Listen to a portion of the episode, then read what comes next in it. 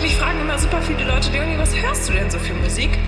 Musik, Musik, Musik, Musik, Schönen guten Tag, guten Morgen, guten Abend, gute Nacht, wann ihr auch immer es hört. Äh, hier ist Norbert. Hi. Ähm, mal ein bisschen was außer der Reihe. Kommt ja öfters mal vor hier. Ich habe immer so spontane Einfälle und die muss ich immer relativ spontan und gleich loswerden. Das ist jetzt nicht ganz so spontan, das Ding, aber es ist, wird ein bisschen aus der Not geboren. Was aber nicht heißen mag, dass das irgendwie jetzt bloß so ein, äh, ja, ich mach's mal, weil ich drauf, also ich hab, mach's, weil ich drauf Bock habe, aber es ist nicht irgendwie so ein 0815 Teil, sondern ich habe es in der letzten Folge irgendwie angekündigt, aber es ist organisatorisch einfach nicht machbar gerade, ähm, mit drei Leuten mal so ein Gespräch zu machen über Lorna Shore und die allgemeine Metal-Szene aktuell. Und ich bin ja nicht so in der Metal-Szene aktuell. Früher generell war ich nie so wirklich drin, habe immer meine Highlight-Bands gehabt und Highlight-Alben. Über die letzten, ja gut, das sind schon über 30 Jahre jetzt, in der ich aktiv Musik höre. Ähm, und natürlich sind auch viele Klassiker dabei und ich habe es, glaube ich, schon mal erwähnt, dass ich ja halt äh, das erste Slipknot-Album ist für mich eins der stilprägendsten, oder stilprägendsten ist falsch gesagt, sondern eins der prägendsten Alben meines Lebens. Wie wahrscheinlich für ganz, ganz viele Menschen auf dieser Welt, die auch nicht so viel mit Metal zu tun haben oder hatten. Ähm, und ja, ich will jetzt nicht über Slipknot reden. Trotzdem will ich ungefähr äh, euch klar machen, welchen Impact dieses Album von Lorna Shore, Pain Remains heißt das, hat auf mich. Und zwar habe ich damals mit, äh, ja, wann kam es raus? 98, 99, die erste Slipknot-Platte mir geholt und ich hatte zu dem Zeitpunkt, gut, ich war zu dem Zeitpunkt 15, 14, 15, 16, ähm, zu dem Zeitpunkt einfach noch nie sowas gehört und war komplett also überwältigt von dem, was ich höre und jetzt im Retrospektiv betrachtet behaupte ich ja ganz felsenfest und bleib bei der Meinung, dass Slipknot Ende der 90er Jahre die Heavy Metal Szene, allgemein Metal Szene mit all ihren Subgenres gerettet hat. Sonst würde, würde das irgendwann oder wäre das wahrscheinlich irgendwann so nur so Subgenres und äh, die absoluten Klassiker wie Iron Maiden, äh, das ist geil. Äh, Iron Maiden, das sagt man halt so, wenn man es gewohnt ist. Eigentlich ist ja Iron Maiden. Mal kurz sehr klug zu scheißen. Ähm, ja, und Metallica und wie sie alle heißen, damals halt noch Motorhead, äh, obwohl man sich schreit, glaube Motorhead äh, eine Metal-Band war. Für mich nicht, für mich war es eine Rock'n'Roll-Band. Für wahrscheinlich ganz, ganz viele auch. Für Lemmy, für Lemmy war es ja auch eine Rock'n'Roll-Band. Ähm, ja, aber halt, dass, dass ihr mal so ein Gefühl dafür habt, welchen Impact jetzt dieses Album, was im, ja, ich glaube im September, genau im September 2022 rauskam von Lorna Shore. Kurze äh, History, ich muss mal kurz Wikipedia öffnen nebenbei. Oh, ich habe gerade in die Sonne geguckt, jetzt ist äh, so ein. Kennt ihr das, wenn man in die Sonne guckt, dann hat man so ein, ja, so Blitze in den Augen? Das habe ich gerade, aber es ist schon wieder weg. Ähm, ja, Lorna Shore ist eine bezeichnen sich, also die werden unter dem Genre Deathcore äh, betitelt. Ich kann, wie gesagt, mit äh, Genre nicht so viel anfangen. Vor allem bei Subgenre hört es bei mir auf, irgendwann mal. Für mich äh, ist es einfach nur Heavy Musik, harte Musik. Und es, ich teile mal sowas ein in Heavy Musik, Rockmusik, Indie-Musik, Hip-Hop-Musik, Soul und so halt Pop also halt diese ganz, ganz großen Dinge. Dann kann man sich natürlich dann, also ich glaube, so ein, äh, so ein Flipchart zu machen mit allen Subgenres im Metal, da kannst du diese, äh, was weiß ich, so, wenn ihr Film 23 kennt mit äh, Jim Carrey, so ähnlich wäre das bloß noch ein bisschen heftiger. Ähm, ja, wie gesagt, Lorna Shore, äh, US-amerikanische Band, die mir bis Anfang des Jahres, Ende letzten Jahres, überhaupt kein Begriff war. Also für viele gar kein Begriff war.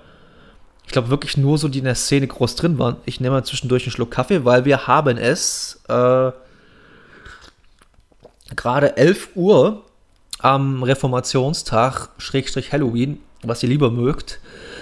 Äh, oder gar nichts von beiden, wie ich. Mir ist eigentlich beides relativ scheißegal. Ähm, ich freue mich bloß, dass ich einen Feiertag habe. Manche Bundesländer haben ja erst äh, morgen Feiertag oder gar keinen Feiertag, wie Berlin, glaube ich. Ähm, ja.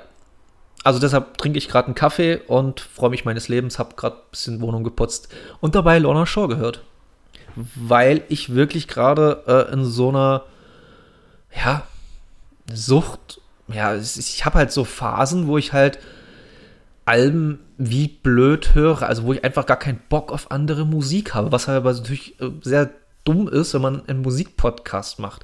Also muss man sich andere Musik reinzwängen, klingt jetzt so nach äh, Arbeit, ist es natürlich nicht. Also ich habe ja nebenbei noch äh, andere Alben gehört, die mir sehr, sehr gut gefallen haben. Obwohl es jetzt Ende des Jahres zugeht und ich merke so ein bisschen, mir ist alles ein bisschen, jetzt wird es mir zu viel mit neuen Releases und ich habe jetzt mal die Release-Listen ein bisschen durchgeguckt und so viel kommt dann nicht mehr.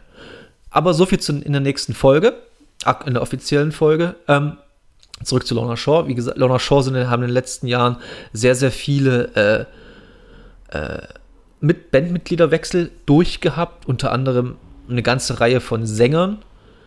Äh, einige, oder einer vor allem Tom Barber, der hat sich in den letzten Monaten und ich glaube Jahr so richtig oder Jahren so richtig zum Vollidioten gemacht. Ist jetzt glaube aktuell der Sänger von Chelsea Grin und ja, der ist halt so Anti-Covid, also anti, klar Anti-Covid nicht, sondern Anti-Vaccine, genau. Und ja, und auch so ein Trump-Supporter und so. Ist ein ganz, ganz komischer Typ. Ich glaube, deswegen hat, haben sie doch das Band auch geschmissen. Ähm, und ja, dann haben sie äh, 2021, 2021 haben sie Will Ramis in ihre Band geholt. Und wie soll man das jetzt sagen? Also, das war halt. Will Ramis kam aus dem Nichts. Der kam einfach aus dem Nichts und hat dieses gesamte oder die gesamte Profession Metal, Deathcore, Hardcore, Frontmann komplett auf den Kopf gestellt. Also wirklich zu 180 Grad einmal gedreht und gesagt, fickt euch alle. Also er ist ein super cooler Typ, sondern der würde sowas nie machen. Der ist ein sehr, sehr, sehr cooler Typ. Ähm, sondern einfach durch seine Skills hat er es einfach gesagt, hat er einfach was geschaffen, was bis jetzt noch nicht da war. Und das hat die gesamte Band auch geschaffen, was noch nicht da war. Letztes Jahr kam ihre, äh, oh Gott, wie hieß? Ja, äh, And I Return to Nothingness äh, EP raus, genau. Ähm, die unfassbar eingeschlagen ist durch den Song To the Hellfire. Ich glaube, man ist fast nicht drum rumgekommen, da wenigstens mal so ein Reaction-Video, Meme irgendwie gesehen zu haben, wenn man auf Social Media unterwegs ist, um da mal äh, ja, mal von der Band gehört zu haben ob das jetzt euch gefallen. Also ich war am Anfang auch so, also äh, ich habe das auch von so ein paar Leuten auf Instagram gesehen, die immer so gepostet haben, ja, das ist das der härteste Beatdown, den es jemals gab und das ist das krasseste, was es jemals gab, so nach der Art. Und ich habe mir das angehört und beim ersten zwei, ein, zwei Mal hören war ich so, boah, das ist mir einfach zu anstrengend.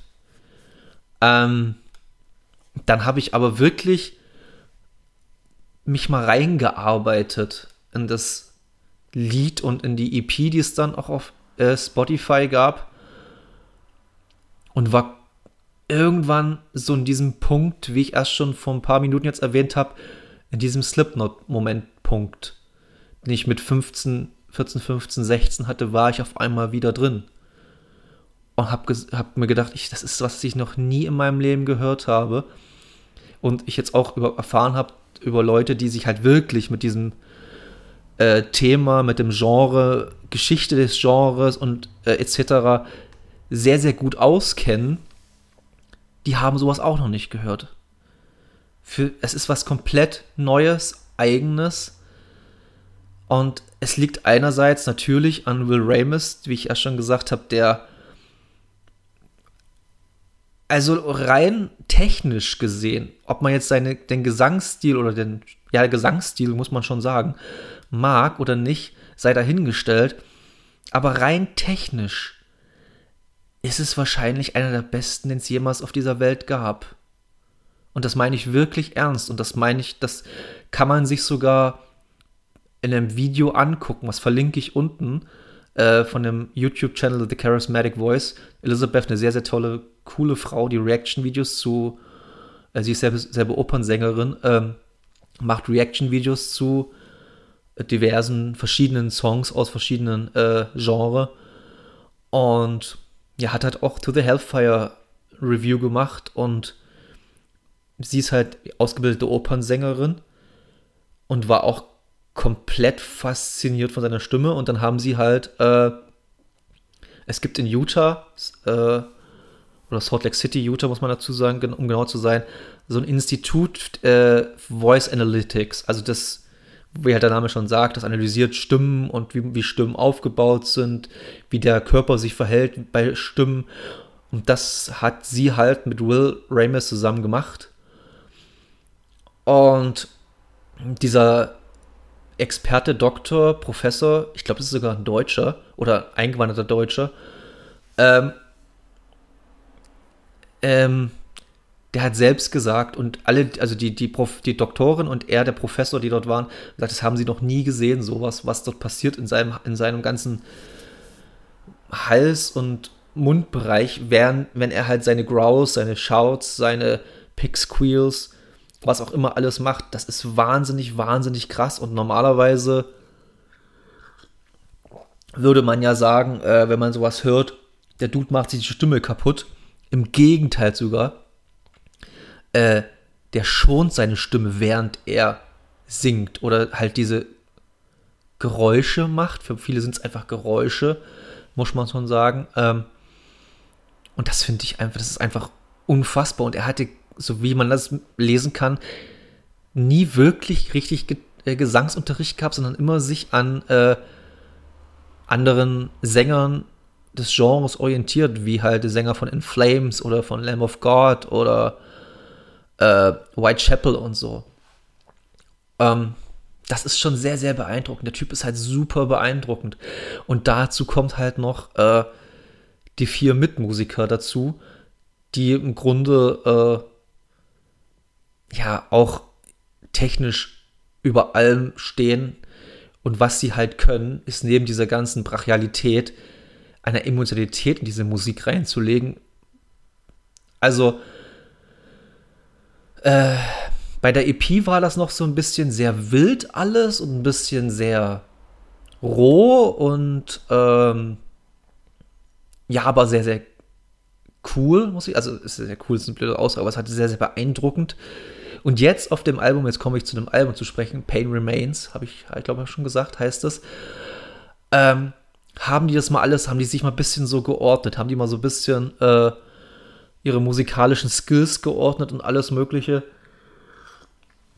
und bringen in diese dann doch sehr, sehr harte Musik eine Emotionalität, Melancholie, Traurigkeit, äh, ich weiß gar nicht, was man noch so für Attribute bringen kann. Bringen sie äh, jedenfalls rein. Äh, und es ist. Also ich würde es jedem raten, wenigstens mal die Chance zu geben, dem Album oder ein paar Songs mal die Chance zu geben. Auch wenn es anstrengend ist, auch wenn es eventuell wehtut. Also das kann wirklich teilweise wehtun, wenn man halt sowas nicht gewohnt ist. Ähm, wie gesagt, ich bin es halt durch ein paar Sachen gewohnt, wie halt äh, Slipknot. Äh, ich habe auch Lamp of God früher gehört. Ich habe ich höre schon Gojira eine ganze Zeit lang, die halt auch als Death Metal Band angefangen haben. Ähm, ja, und immer so die frühen Slayer-Sachen, halt die Klassiker. Also ich würde jetzt wirklich ganz stark behaupten, die drei großen Pfeiler des Metal sind für mich die halt Metal wirklich berühmt und in den Mainstream gebracht haben, äh, sind die Master of Puppets von äh, Metallica, ist das erste Slipknot-Album, das Slipknot-Album und jetzt die Pain Remains von äh, Lorna Shore, die aber noch, die zur falschen, was heißt zur falschen Zeit ist nicht rausgekommen, sondern es ist heutzutage schwerer, so ein ähm, Impact zu haben, also sozusagen so ein genre-definierendes Impact, äh, Impact zu haben, äh, weil es halt dann doch sehr, sehr viele Sachen gibt und sehr, sehr viele, äh, also, wie soll ich sagen, äh, auf den ersten Blick hat man das vielleicht sogar schon mal gehört, wenn man es wirklich ganz oberflächlich hört, ist es halt Deathcore, Hardcore mit Beatdowns und Geschrei. Aber wenn man mal wirklich, wie gesagt, ein zweites Mal hin oder mal sich richtig auf Kopfhörer nimmt und mal richtig zuhört, hört man, okay, ähm, hier passiert was ganz, ganz, ganz, ganz, ganz Großartiges und Neues. Ähm, und die stolpern ja immer mehr und mehr in den Mainstream jetzt rein. Die haben, sind jetzt, ich habe gerade geschaut, knappe eine Million monatliche HörerInnen bei äh, Spotify.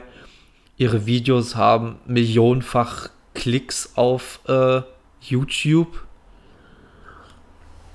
Ähm, äh, ich habe das nicht geschaut, aber ich glaube, auf jeden Fall sind sie im weiten, hohen Hunderttausender Bereich, was ihre Instagram- und TikTok-Follower angeht. Ähm, also, wie soll ich jetzt das sagen? Die werden niemals irgendwie ansatzweise nur in irgendeinem Radio gespielt werden, nicht mal in irgendwie einem, na, vielleicht werden sie dann doch mal irgendwie die Nacht bei Heavy Radio 95.8 aus Leverkusen gespielt. Das kann gut möglich sein. Aber du wirst das nie bei Radio Bob hören, Rockantenne oder diese designierten Rock- und Metal- äh, die du eigentlich komplett vergessen kannst, also wirklich zu 100% in die Tonne treten kannst, löschen solltest und äh, ja gut, das ist eine andere Sache, da könnte ich halt super ragen drüber. Aber das mache ich demnächst auch, glaube ich, mal mitten in der Sendung. Aber wir haben schon, glaube ich, äh, da genug drüber geredet, geredet, wie sehr beschissen die äh, Radiolandschaft in der Welt ist. Nicht nur in Deutschland, sondern auch in der Welt. Es gibt äh, viele Radiosender, die halt auch ganz cool sind. Aber die sind halt nicht so Mainstream, wie zum Beispiel in Deutschland Byte FM ist ziemlich sehr, sehr cool. Ähm, aus äh, BBC Radio natürlich, das ist halt das Mainstreamigste, aber auch coolste. FM4 aus Österreich, das sind halt coole Sachen. Ja, zurück zu Lorna Shaw. Ich will es jetzt nicht unnötig lang machen, obwohl ich halt wirklich vor Begeisterung äh, noch eine Stunde reden könnte. Ähm, ja, ich glaube, meine Begeisterung hat man auch mittlerweile mitbekommen. Was ich halt noch sehr, sehr, sehr äh, hoch anrechnen will oder beziehungsweise herausstellen will bei diesem Album, ähm, ist die Pain Remains Trilogie am Ende des Albums, die letzten drei Songs, also äh, 8, 9, 10.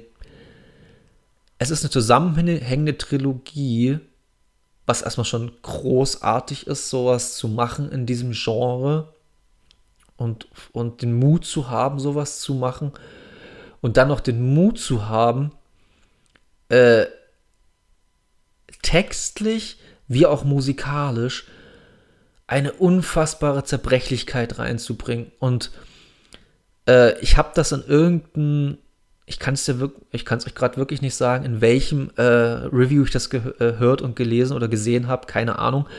Aber ich fand den Vergleich so schön, äh, dass man merkt, wie Ray der Sänger, während äh, dieser Trilogie, während die abläuft, geht so ungefähr knapp 20 Minuten bis ungefähr, ich glaube so knapp 20 Minuten geht das alles insgesamt. Äh, immer mehr so klingt wie ein, äh, ja, wie so ein Tier, was in die Ecke gedrängt wird und immer mehr mit Nadelstichen gepiesackt wird und sich einfach nur und nur vor Schmerzen und vor äh, ja, Verzweiflung die ganzen Emotionen rausbrüllt.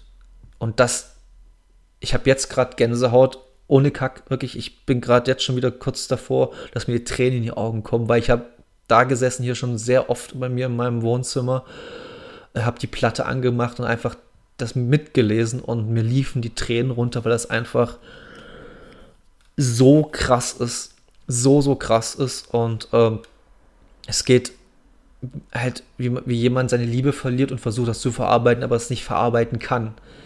In den meisten Songs oder meisten ja, thematisch, auf der Thema, Thema basierten äh, Musik, da ist ja irgendwo ein Happy End oder irgendwo was, irgend so ein Relief oder keine Ahnung. Dort nicht. Dort geht alles den Bach runter. Und das finde ich äh, unfassbar schön. Ich finde das wirklich, wirklich, wirklich schön. Das hat mich, das berührt mich ganz, ganz, ganz tief irgendwo äh, in, in irgendwelchen emotionalen Erinnerungen, die ich habe, ähm, berührt mich das sehr, sehr krass. Berührt mich die Musik generell, aber im Speziellen dieses, diese Trilogie berührt mich. Ich habe zum Glück diese Situation nie gehabt, dass ich äh, jemanden verloren habe, den ich geliebt habe. Also klar habe ich Menschen schon verloren in meinem Leben, aber äh, halt dieses plötzliche, so nach der Art, das ist jetzt, heute bist du da, morgen nicht mehr. Ähm, das habe ich zum Glück nie so wirklich gehabt. Also letzte Tod, der mich halt äh, begleitet hat, so war halt von meinem Opa letztes Jahr und aber er war halt schon knapp 91 und da war es abzusehen. Also es war halt ist eine andere Geschichte. Und äh, es ist ja auch nicht in diesem Songs, ist ja auch nicht so richtig gesagt, äh, also er spricht das nie offen aus, wen er verliert. Also man kann sich natürlich zusammenreimen, wenn man so ein bisschen eins zu eins zusammen sehen kann, dass es halt eine Liebe ist, also eine, äh, eine Beziehung. Kann aber auch ein Geschwisterteil sein, Freundschaft oder irgendwie in der Richtung. Also man kann das wirklich sehr weit interpretieren. Und deshalb berührt mich das, glaube ich, so sehr krass, weil ich das, weil ich mir das einfach selber interpretiere, was er da äh, singt. Und ich will das wirklich singen nennen. Ich, hab, ich weigere mich da ganz vehement, das irgendwie Geschrei zu nennen oder Brüllen oder irgendwas. Klar gibt es äh, die technischen Bezeichnungen wie halt Guttural Screaming oder False Screaming oder äh, Pig Squeals und so. Klar, das gibt's alles zieht alle Register auf jeden Fall. Aber es hat, es ist auch eingängig. Abgesehen vom Gesang, musikalisch habe ich erst schon gesagt, ist das ganz großartig und die Harmonien, die sie reinbringen, das ist halt unfassbar melancholisch. Es gibt Songs auf dem Album wie Wrath zum Beispiel, der halt ja, mehr böse ist. Der ist nicht melancholisch, der ist einfach nur böse. Der hat, also, der hat so eine ganz, äh, ja, zerstörerische Ausstrahlung. Dann Sun Eater und Into the Earth. Ähm, ja, kann man vielleicht auch schon in diese Richtung sehen. Es ist halt schon sehr, äh, er spielt halt textlich und wie er halt seinen Text äh, performt, sehr mit dieser mit den dunklen Seiten, die, eine, die ein Mensch hat. Und ja, deswegen berührt mich das wahrscheinlich mehr als andere Sachen, weil ich halt dann doch jemand bin, der halt durch äh, viele komische Sachen in seinem Leben gegangen ist und halt solche emotionale Erinnerungen hat, die halt da getriggert werden. Und das wollte ich einfach jetzt mal loswerden. Ich, wie gesagt, ich könnte jetzt noch stundenlang reden. Ich habe gar keine Ahnung, wie lange ich es geredet habe. Wahrscheinlich ja, knapp 20 Minuten ungefähr. Sollte reichen, um klarzumachen, äh, was, warum das Album so für mich besonders ist. Ich werde es, ich, ich wollte es eigentlich in der Sendung unterbringen, der nächsten, die jetzt kommt, aber ich wollte halt nicht so einen riesengroßen äh, Slot da einnehmen, weil ich wäre dann ins Schwafeln gekommen und oder Schwafel, ich hätte im Prinzip fast das gleiche gesagt, wie ich jetzt sag, gesagt habe. Und Dennis ist halt da gar nicht so involviert in der ganzen Geschichte, was vollkommen cool ist. Ähm, und deshalb wollte ich mir den Platz selber nehmen und ich kann es, weil ich da auch der Host bin mit der ganzen Geschichte und habe mir einfach den Platz eingeräumt und werde das als Sonderfolge hochladen. Und ihr bekommt nächste Folge dann ganz normal Themen sind auch schon so relativ fest, aber ihr hört, meistens hört man es ja irgendwie nicht chronologisch oder so, sondern ähm, ja, lasst euch überraschen, wie es weitergeht bei uns. Es sind so einige Sachen äh, noch im Köcher. Es ist halt organisatorisch alles ein bisschen schwierig, weil äh, wir es halt nicht hauptberuflich machen, nochmal ganz kurz am Ende sowas zu sagen, sondern wirklich, es ist ein Hobby für uns. Wir machen, wir tun es nur für uns. Und wenn jemand zuhört, freuen wir uns sehr. Wenn jemand Feedback, Feedback gibt, freuen wir uns noch mehr. Ähm, und deshalb ist halt so viel, wie gesagt, in Planung und manche Sachen sind auch schon kurz vor der Verendung und dann klappt es dann doch nicht, weil organisatorisch dann irgendwas nicht klappt wie halt, ich hatte halt an, angedacht, mit äh, so mehreren Bands dieses Jahr mal zu sprechen. Und glücklicherweise hatte ich mit einer, ich hatte mit einer Band mal Kontakt gehabt, die war, war schon wirklich kurz davor, hatten schon einen Termin gehabt und dann sind die irgendwie durchgestartet, hatten dann irgendwie einen Support-Kick für jemand Größeres und so. Freut man sich natürlich, aber es ist ein bisschen schade, dass halt dann der Podcast dann ins Wasser fällt. Ja. Ähm, aber trotzdem, es werden weiter äh, interessante Dinge auf euch warten und ich hoffe, ihr hattet ein bisschen Spaß jetzt mit den 20 Minuten. Und ich verlinke alles unten in den Show Notes und hoffe, dass ihr da ein bisschen äh, ja, euch mal öffnet für sowas. Mal für wirklich was komplett anderes, was ihr, was wirklich eure Komfortzone komplett erschüttert, vielleicht sogar komplett einreißt. Ähm, ich habe das letztens mit Freunden drüber geredet, das ist wirklich mein Abschluss. Ich, ich fange schon wieder an zu, zu, zu seiern, das ist halt doof bei mir. Aber ähm, ich habe letztens mit Freunden drüber geredet und eine Freundin von mir meinte, äh, da ganz, ganz gut, du hast gar keine musikalische Komfortzone. Und das stimmt wirklich, ich habe keine musikalische Komfortzone. Und ich finde, das äh, sollte jeder, der, der, also jeder Mensch, der Bock auf Musik hat, sollte natürlich Musik hören, die ihm oder ihr gefällt sollte aber trotzdem sehr offen sein für alles. Ich habe bis heute immer noch eine große Abneigung gegen Reggae und Ska und sowas, aber trotzdem weiß ich zum Beispiel einige Klassiker zu würdigen, wie halt die Specialists oder halt The Wailers und sowas. Jo, anyway, ähm, wir hören uns und wenn wir uns mal sehen, trinken wir mal ein Käffchen, Bierchen, Teechen, was auch immer zusammen und labern. In dem Sinne, macht euch noch einen schönen Tag und ciao.